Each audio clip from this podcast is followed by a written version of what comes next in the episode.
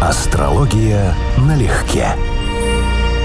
Привет, Константин. Здравствуй, Анечка. Сбалансированный привет вам, друзья. Всем здравствуйте. Сегодня, поскольку сбалансированный, предмет нашего внимания – весы. Весы. Логично. Милосердные, человечные, игривые – это на одной чаше, а на второй – сложные настроения, соприкосновение с темными пружинками своего внутреннего механизма. Что еще? Ты знаешь, и то, и другое правильно. И главное, конечно, надо не забывать, что и милосердие, и все остальное у весов это поверхностно. То есть суть весов, очень правильная аналогия с весами, это как механизм. Я постоянно напоминаю, что из 12 знаков зодиака, животных знаков зодиака, весы у нас единственный механический. Весы пытаются быть объективными. Это внутренняя потребность, они пытаются находить равновесие. Поэтому то, что они проявляют милосердие, они много чего могут проявить. Из соображений вернуть в равновесие ситуацию. Для них главное это. Это для них абсолютная ценность. Не всегда это осознается, но смысл такой. На мой сугубо индивидуальный взгляд, все-таки весы меньшую часть жизни находятся в равновесии, а большую в попытке найти баланс поиске, да. между светлым и темным в себе. Кстати, тоже да. Кстати, тоже правда. Опять старое название весов, это, если я правильно помню, южная клешня скорпиона. Это считался не самый благополучный знак, потому что это естественный знак осени, а осень противоположна Овну, знаку жизни, радости, оптимизма. То есть весы, в общем-то, это про закат, про умирание, про осенние шквалы, это кардинальный воздух. То есть знак, безусловно, неоднозначный по позитиву. То, что ему управляет Венера, немножечко скрадывает или смягчает ну, неоднозначную суть. Но я решила, что сегодняшних наших гостей мы рассмотрим с тобой именно с позиции света-тени. Полетели в XVI век к реформатору живописи гению барокко Караваджо. В этом году исполнилось 450 лет. Со дня его рождения прожил он всего 38, и большую их часть с репутацией вздорного бунтаря и провокатора писал куртизанок, жуликов, бездомных, чем повергал своих современников, безусловно, в состояние глубочайшего шока. И вот контраст его великого дара и характера, темного, по сути, в самом начале 17 века он минимум 11 раз представал перед судом. Обвинялся в том, что ранил шпагой человека, плохо отозвавшегося о его картинах. Написал оскорбительные стихи о живописце Бальоне. Это в легкую, я даже по карте могу сказать, что так и есть. Мгм. Избил нотариуса Пасквалоне.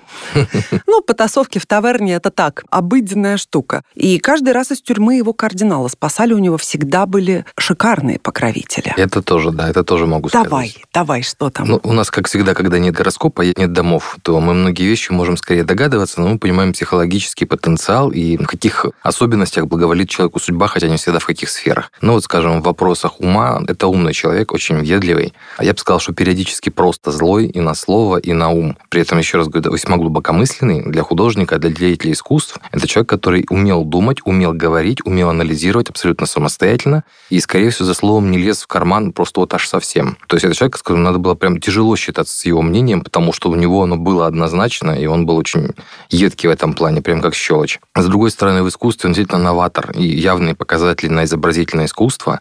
А Мы обычно в таких вещах ищем комбинацию Венера-Нептун. Сейчас это может и про кинематограф, а в прошлом это было почти всегда изобразительное искусство. За счет того, что у него есть комбинация Венера-Нептун и Плутон, ему должны были нравиться либо посюжетно экстремальные вещи, хотя, возможно, ему просто не позволяло общество такое рисовать, либо по форме экстремальные вещи, в частности, я думаю, это повлияло на его интерес к контрасту, к игре света, тени, к тому, что он буквально преувеличивал, выделял плутонианским образом, подчеркивал определенные смыслы. И вот как раз комбинация это Юпитер-Плутон, который у него есть в карте, у него соединение Юпитера в рыбах с Плутоном. Это вот поколение людей, которое должно было легко находить покровителей. Видимо, у него это положение находилось в каком-то значимом месте. Марс во Льве, скорее всего, в позиции с Луной, а это значит, что не только достаточно храбрый, но и достаточно вспыльчивый. Если допустить на секунду, что я читаю карту правильно, то у него очень многое сходится на Нептун, который имеет отношение к изобразительному искусству в том числе, но и к алкоголю. И я думаю, что у него многие выходки, в частности, вот марсианские, у него точно должны были быть связаны с тем, что он ну, должен был существенно смелеть и в словах, и в делах, когда он был бы слегка в подпитии. Да вы, батенька, нарезались?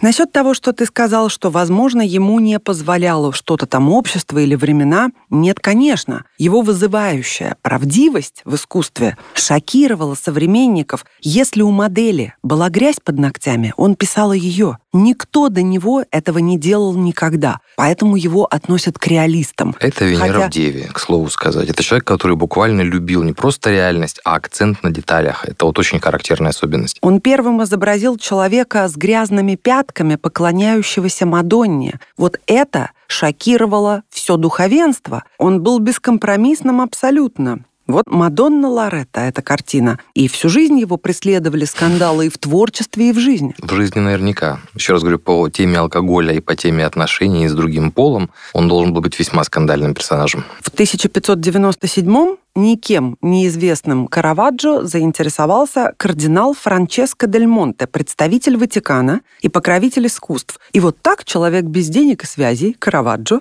стал востребованным мастером, а на потолке кардинала Дель Монте появилась фреска Караваджо под названием «Юпитер, Нептун и Плутон». Хорошо. Что у нас там с Юпитером и Плутоном? Все три взаимодействия у него в одной общей квадратуре. Юпитер с Плутоном в соединении, с Нептуном квадрат. Это, опять же, поколенческий аспект. Это он касается не только его лично. Но угу. я фактически говорил, что у него это тесная связь с идеологической поддержкой или сильными влиятельными людьми в его жизни. Но и конфликты с ними же или из-за них же. В начале 17 века, 1602 год, он получает заказ на успение Богоматери для Санта-Марии де ла Скала Интрастевере. Монахи картину не приняли, потому что он, во-первых, написал ее в стиле очень далеком от церковных канонов, а во-вторых, в качестве модели Мадонны была приглашена куртизанка Элен. Покупателей на эту картину долго не находилось, пока Рубенс, Рубенс не посоветовал приобрести ее мантуанскому герцогу Винченцо Первому Гонзага. Какая протекция, какие люди, какие связи, да, да. какие оценки экспертные. Да. Если мы говорим об искусстве, то весы у него не самый значимый знак. Он представитель Солнца в весах с Венерой в Деве. То есть в значительной степени его искусство, его деятельность, вообще его вкусы, его интересы были земные по направленности, а его ум, например, имеет выраженную скорпионе привкус с Сатурном. То есть, вот, еще раз говорю, достаточно человек жесткий, однозначно не гибкий в мышлениях, в суждениях и не мягкий в высказываниях. То есть весов от него на самом деле там не так много. Я думаю, что это реализовалось у него именно вот в интересе к красоте красоте форм за счет того, что Венера находится не просто в Деве, а в последнем деканате Девы. Это тельцовский деканат, связанный с искусством, то есть наиболее мягкий вариант для Венеры в Деве. Один из крупнейших поэтов итальянского барокко, Джам Батиста Марино, посвятил художнику такие строки. «Великий Караваджо был творцом, его побаивалась мать природа. Как часто переменчивая мода была худого мнения о нем. Он обладал талантом и умом, но главным для него была свобода, и в благодарной памяти народа навечно он остался бунтарем. Это вот в том числе может быть то, что дата правильная Луна в Водолее. Для этого человека психологически очень важно быть независимым. Он будет буквально стремиться к этому состоянию постоянно. Еще отличный пример, совсем другой, но также весовского сочетания света и тени, первый русский лауреат Нобелевской премии по литературе Иван Бунин. Мы немного с тобой говорили о нем в прошлом году, а в этом сезоне рассмотрим другую грань его таланта, а именно способность от души приложить своих коллег по цеху писателей и поэтов. Вот скажи мне сразу про едкость характера. Была ли она? Есть. Это не настолько явно, как у Караваджо, где человек действительно очень независимый, очень достаточно жесткий в суждениях и во мнениях. И на самом деле я бы говорил так, что это интеллектуал. У Бунина скорее другое. У него мастерство владения словом. У него комбинация Меркурий и Венера в весах в соединении. Это люди, которые обычно умеют говорить, если надо красиво и если надо даже комплиментарно но, соответственно, умеют и найти нужные слова для того, чтобы кого-то выставить в неудачном свете. В его случае это участник Венера, участник оппозиции с Нептуном. И, соответственно, это один из аспектов, который мы только что говорили, комбинация Венера-Нептун или Меркурий-Нептун, который здесь совместно. А так, да, Солнце, Марс, аспект, секстиль. То есть человек достаточно, скажем так, смелый, более того, с характерной особенностью, что ему нравится в определенной степени нарываться, ему нравится вести себя открыто. Солнце, Уран, пожалуй, та квадратура, которая вот у него есть, и которая должна была давать вот ему, в отличие от Караваджо, не подлинное желание быть индивидуальным, а, скажем, периодически возникающее ощущение, что он недостаточно оригинален, и как следствие из этого могли быть разного рода выходки. Вот этот вот аспект обычно работает по такой схеме, что этот человек проявляется как либо как белая ворона, либо как чудак, либо у него какие-то выверты, которые даже не всегда ему самому понятны и нужны. Но с другой стороны, прекрасный трин Солнцу и Юпитер, тем более бисекстиль на Марс. Люди такого типа добиваются очень многого. Я восхищаюсь, сколь виртуозно Иван Алексеевич припечатывал своих современников. О Брюсове. Морфинист и садистический эротоман. Смотри, как лаконично и как хорошо. Хотя, кстати, темные аллеи Бунина самого Угу. кто-то очень метко назвал эротическими мечтаниями старости. Так Мгм. что насчет эротомана. А Набокове. Мгм. Мошенник и словоблуд. Часто просто косноязычный. А Зинаиде Гиппиус. Необыкновенно противная душонка. О Бальмонте. Буйнейший пьяница, незадолго до смерти впавший в свирепое эротическое помешательство. Красота, да? Красота. И, наконец, об Андрее Белом. Про его обезьянье неистовство и говорить нечего. Ты понимаешь, это лишь моя краткая подборка. Добрейший души человек. А вот в том-то и фокус. Весы, света-тень. Он был человеком взрывным, неуживчивым, гордым, Колким Мгм. и в то же время отзывчивым, очень щедрым. Всю свою Нобелевскую он, считай, просто раздавал людям, помогал. Он был на самом деле очень полярный, но, как и любой развитой, интересный человек, в нем есть проявление тьмы и света. Ну, я вот сейчас зацепился, наверное, за твои слова насчет того, что полярно это сказала, да? Вот у него, скорее всего, но это мое предположение, Луна все-таки находится ближе к концу Девы. Мы же не знаем время рождения. А в этом случае она будет находиться в того квадрате с Сатурном, с Юпитером, и вот это будет давать, на самом деле, этому человеку не только щедрую солнечную натуру с красивым трином на Юпитер, с секстилем на Марс, но и весьма желчную квадратуру Луна-Сатурн на Юпитер в Деве. То есть человек, который воспринимает мир эмоционирует достаточно мрачно и достаточно въедливо. А уже через управитель Луны на Луну он выражает это в словах в Меркурии, облекает это в соответствующую форму в стиле весов. Хотя все равно, конечно, это... Для меня, для представителя Меркурия в весах, такого же, как у него, ну, знаешь, одно дело подумать, другое дело сказать, тем более записать публично. Ну, не знаю, это такое. Такое? Да, хорошие весы обходят такие задачи. Но что я хочу сказать, Мгм. чтобы никто не думал, что мы тут с тобой докапываемся до прекрасного А Ивана. Алексеевича, потому что, в принципе, литература и все великие перечисленные — это террариум единомышленников. Это да. И так было Ста- всегда. Стая товарищей, да. Да, Достоевский презирал Тургенева, вот два скорпиона, называл его дрянным человеком. Тургенев, в свою очередь, нарек Достоевского прыщом на носу литературы. Набоков заклеймил такое количество писателей, что суток не хватит, если перечислять и цитировать. Ну, кстати, карту Набокова в общих чертах помню, и, конечно, с Буниным должен был быть конфликт, потому что они достраиваются друг другу болезненными конфигурациями. Эти люди именно вот в смысле эмоций, восприятия мира, души совершенно точно не стыковались. Ну а в этом контексте Куприн, тоже однажды обидевшийся очень серьезно на очередное колкое высказывание Бунина в свой адрес, сочинил пародию на его рассказ «Антоновские яблоки». Назвал «Пироги с груздями». Начал так. «Сижу я у окна, задумчиво жую мочалку, и в глазах моих светится красивая печаль». Сейчас бы сказали, что высмеял нарциссизм. Не, я тебе скажу, что это для Бунина. Для человека, у которого Меркурий, Венера, да еще и в весах в соединении, он был слишком жесткий на высказывание. Объяснить это можно исключительно тем, что через Меркурий, через диспозитор Луны проявлялась та квадратура, которая есть в его карте. А значит, это значит, что Луна у него была довольно болезненной. То есть прям серьезно болезненной. Объемы юмора все равно здесь есть очевидные. Мгм. А в чистом виде и в современном мире, и в том числе в кино, щедро дарит нам этот юмор симпатяга весы Райан Рейнольдс. Мгм. Он же Дэдпул. О, да. Я не смотрела, признаюсь честно. Ты много потеряла, поверь. Вот он стелемные весы. Рейнольдс вообще как раз такая весы-весы, душка. У него там солнце в весах, у него луна с высокой вероятностью в весах. Ну, последний Меркурий в день же, да, он в весах? Он последний градус, то есть там есть спорный момент, не является ли он скорпионом, но из того, что он актер, будем говорить так, его творческое я явно проявляется через Венеру, а не через Марс в Скорпионе, который здесь тоже есть и позволяет ему в том числе и поддерживать себя в хорошей форме, и быть мотивированным на это, и много чего еще. Меркурий в весах, и все это достаточно благополучное у него.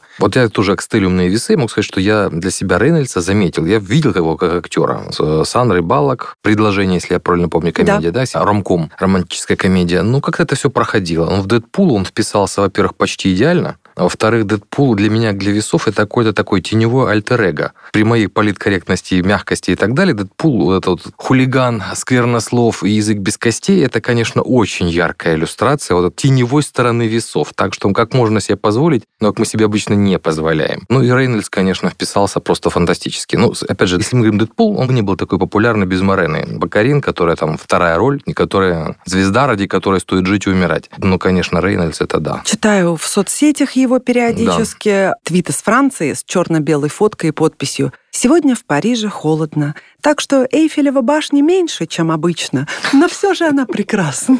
Такой юморок, да. Дэдпул проникает в ее сознание, я понимаю, да. Женат на симпатичной женщине Блейк Лайвли. Они постоянно угорают друг над другом в соцсетях. Он называет ее королевой пранков. Угу. Самое безобидное из ее угаров над мужем – это пост с фотографией довольно корявой выпечки, прям такие растекшиеся там штучки лежат, и подпись «Это Райан испек рождественское печенье печенье, зато он очень красивый. Ну, это самое безобидное. Господи, в Дэдпуле мне еще нравился этот эпизод у него есть, когда персонаж Дэдпул спрашивает, ты думаешь, Райан Рейнольдс такой вот прям актерище, он поэтому известен? Да, о внешности идет речь. Ну, он как да. раз замечательный момент. Вот это э, пример не просто скопления в весах, а еще и типажа весы с Венерой в Стрельце. В отличие от Венеры в Деве, например, или Венеры в Скорпионе, два самых популярных после Венеры в весах положения, Солнце в весах и Венера в Стрельце относительно редкое явление и в максимальной степени оптимистичное и жизнелюбивое. То есть это будет как раз человек, который жизнелюб в широком смысле слова. Это как сам представитель весов. Я эти сочетания весы лев и весы стрелец люблю в наибольшей степени, потому что они именно такие. Самые оптимистичные, самые светлые. Рейнес для меня вот яркий пример. Но еще раз, я до Дэдпула его даже толком не замечал. А после стал отслеживать целенаправленно направлено. Что меня еще восхищает? Он потрясающий бизнесмен. Приобрел один из старейших футбольных клубов мира, валийский футбольный клуб «Рексом», и также он стал совладельцем алкогольного бренда джина Aviation American Gin. Угу. И это просто невероятные обороты финансовые. Ну вот как это? В этой карте есть хороший бисекстиль на планету, которая имеет отношение к коллективным процессам, и на планету, отвечающую, ну, большинство из нас за ум и коммерческие способности, это Меркурий в весах. Во-первых, он будет вести на партнеров, ну, вот именно деловых партнеров, и он будет вести в том числе на возможность находить правильные шансы и правильно ими пользоваться, именно в рациональном смысле слова. И, наверное, это имеет прямое отношение у него к деньгам, к заработкам. Остаемся с тобой в кино, поговорим о женщине-весы Гвинет Пелтроу. Она обладательница Оскара за фильм «Влюбленный «Влюбленный Шекспир». Угу. Также у нее есть «Золотой глобус», «Эмми». Считалась она я не знаю, наверное, и сегодня считается угу. одной из самых нелюбимых, ненавидимых, прямо скажем, персон угу. Голливуда. Благополучная девочка из привилегированной семьи, дочь невероятно успешного продюсера и актрисы. Воспринимали ее слегка надменной, высокомерной, ну, возможно, завистники. Она гарантированно конфликтный человек, хотя это весы. Но вот это как раз тот случай, когда ничего сложного в прогнозе даже без домов. С одной стороны, у нее красивое сочетание, вот то, что я только что говорил, что весы очень хороший вариант с весами и в карте, и в синастриях, когда весы сочетаются со стрельцом или с львом. Получается выгодное взаимодействие плюс энергия, ну, то есть хороший момент. И что самый приятный, на мой взгляд, конечно, варианты весов, это Солнце в весах, Венера в Стрельце, или вот Солнце в весах, Венера во Льве, что тоже бывает не так часто. Это ее случай. Взаимная рецепция Солнца-Венера – это типаж в женских картах, который всегда сможет быть популярным, а в смысле привлекательным, если захочет. То есть это не врожденная часто красота, а умение быть привлекательной, обаятельной. Но Солнце у нее в соединении с Марсом, Плутоном, Меркурием. Это сложный человек. В мужской карте, да, не то, что за словом карман не полезет, может еще и в морду дать тут еще и квадратура Юпитера. У нее реально взрывной должен быть взрывной характер, она скандальная должна быть, она должна быть очень негибким человеком в вопросах деловых, а не в вопросах личных. И, в принципе, у нее есть, ну, скажем, непростые, вот еще раз, сочетание типа того, что Солнце, часть квадратуры Плутон, Юпитер, в мужской карте дало бы, ну, скорее, вообще криминальные наклонности. А вот кроме организаторских. В женской карте дала бы однозначно, кроме прочего, потому что непростой стервозный характер, дала бы интерес и взаимодействие с соответствующими мужчинами. На непростых мужчин ей тоже тоже будет вести. Вот прям на непростых. В какой-то момент узнаю, что у элитарной Гвинет созревает грандиозный коммерческий план. Я это назвала «Веселись и зарабатывай». На своем сайте ГУП, посвященном здоровому образу жизни, она начинает продавать спреи от энергетических вампиров, нефритовые камни для повышения сексуальной энергии, БДСМ-бельишко, портативное биде, бумагу для самокруток с золотым напылением и прочие бессмысленные товары для богатых просто королева шокового маркетинга. Ты понимаешь, например, она ставит Бизнес на обычную туалетную бумагу да. своего производства цену в тысячу долларов. И... Это бренд, да. Но хитом стали ароматические свечи, все их знают, да? С наклеечкой. Они пахнут, как моя вагина. 70, читал, да, 75 долларов за свечку. Все новости, естественно, полыхали. В данный момент ее бизнес оценивается в четверть миллиарда. Что скажешь? Уран ей помогает. В ее случае Уран – одна из самых счастливых планет карты, часть бисексиля на Венеру, которая должна давать ей успех в искусстве и успех в обаянии в широком смысле. И, возможно, если Венера не отвечает за профессию, то успех и в других видах профессий, не только в актерских. То есть эпатаж, тема эпатажа, тема шока для нее логична. Я знаю, что она веган в сложной форме, она вечно с этим бронзовым загаром, такой вот хрупкий типаж. Это все очень обманчиво. Это человек с железной пружиной внутри абсолютно. В мужской карте это был бы даже скорее военный. А в женской она вот нашла для себя другое поле боя. Я думаю, что это яркий пример, что голливудская среда, она остро конкурентная. Она дома. Она взаимодействует с такими же людьми, понимая законы, по которым они взаимодействуют. Поэтому, видимо, тысяча долларов за туалетную бумагу – это по правилам. Коль скоро ты сказал про железную пружину, про металлы, еще на ее сайте продаются фалоимитаторы из золота за 15 тысяч долларов и их эконом-версия из нержавейки за 7. Налетай! Молодец. А на днях случился юбилей редкого, на мой взгляд, представителя знака весы, в котором нет борьбы света и тьмы и света тени. Он идеальный пример того самого равновесия, к которому стремятся весы. Ну и, конечно, пример невероятнейшего божьего дара. Я говорю о великом пианисте современности Евгении Кисине, который 10 октября отметил 50-летие. Даже я с тобой соглашусь, потому что это тот случай, когда, во-первых, не только акцентированные весы, он действительно весы Солнце, Меркурий, Венера, Уран, Лилит. У него есть соединение, то есть стелиум Солнце, Меркурий, Уран, Лилит но этот стелиум и эта Венера у него в карте только благополучные. А это значит, что он реализует наиболее конструктивную, наиболее стабильную часть весов, то есть не их крайности, а вот именно конструктивную, позитивную способность. И вот аспект, который типично проявляется, скажем, в спорте или физической деятельности, у него Марс, Меркурий, Трин в воздушном знаке, завязанный на его Солнце, на Уран, видимо, реализовался у него как техническое мастерство, то есть, опять же, физическая способность и физический интерес к технической ловкости, к обучаемости сложным физическим движениям. Это можно было на самом деле предполагать заранее. И да, конечно, это Венера, которая у него в конце весов, управляющая всем этим скоплением в весах, это мощный аргумент за искусство. Немножечко здесь то, что убивается из общего ряда, то, что когда говорят о музыке, именно не об исполнителе техническом, а о музыканте, композиторе. Но он человеке, пишет музыку в том вот, числе. А человек, который очень плотно с этим связан, то он просто обязан искать сочетание с Нептуном. И здесь Нептун напрямую не имеет отношения ни к Солнцу, ни к Венере. То есть он как бы реализован у него через совсем другую сферу, вот как оказалось бы, через юпитерианскую. А это значит, что он будет реализовывать эти вещи скорее как социальную миссию. Это вот для меня вот немножечко неожиданный момент. С шести лет Евгений начал заниматься в музыкальной школе имени Гнесиных. Когда привели его к его единственному педагогу, Анне Павловне Кантер, по ее воспоминаниям, он уже мог все играть, но не знал ни музыкальной грамоты, ни правил. Гороскоп-то выдающийся, как Безусловно. ты сказал. А в 10 лет он впервые уже выступил с Ульяновским симфоническим оркестром, исполняя 20-й концерт Моцарта.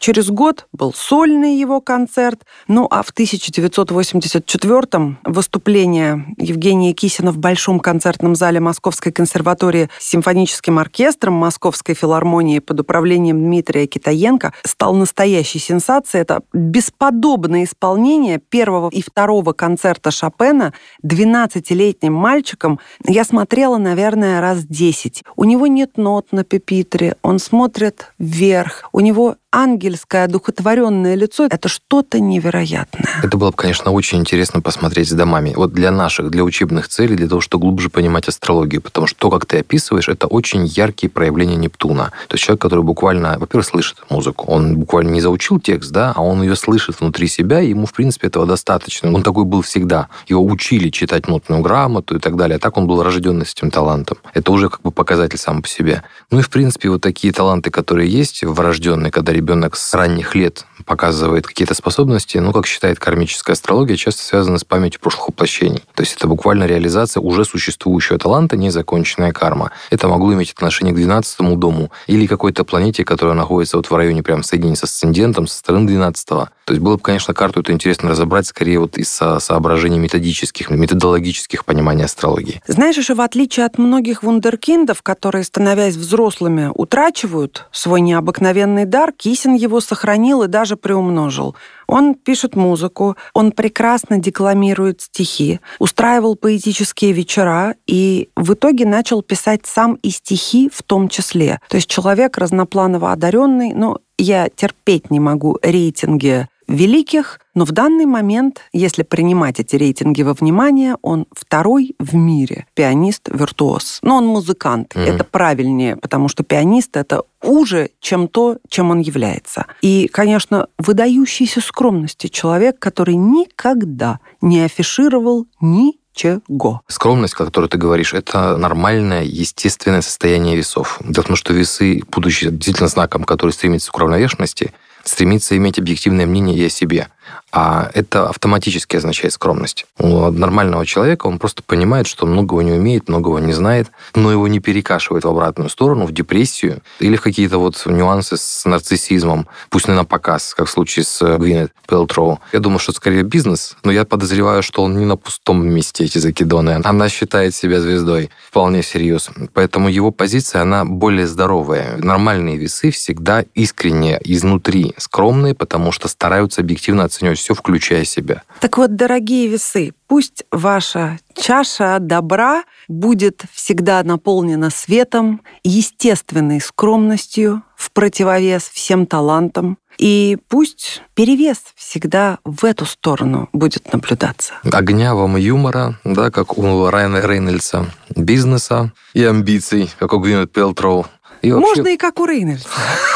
Кстати, к слову, да. И вообще хорошего настроения и поздравляем вас с днем рождения. Астрология налегке.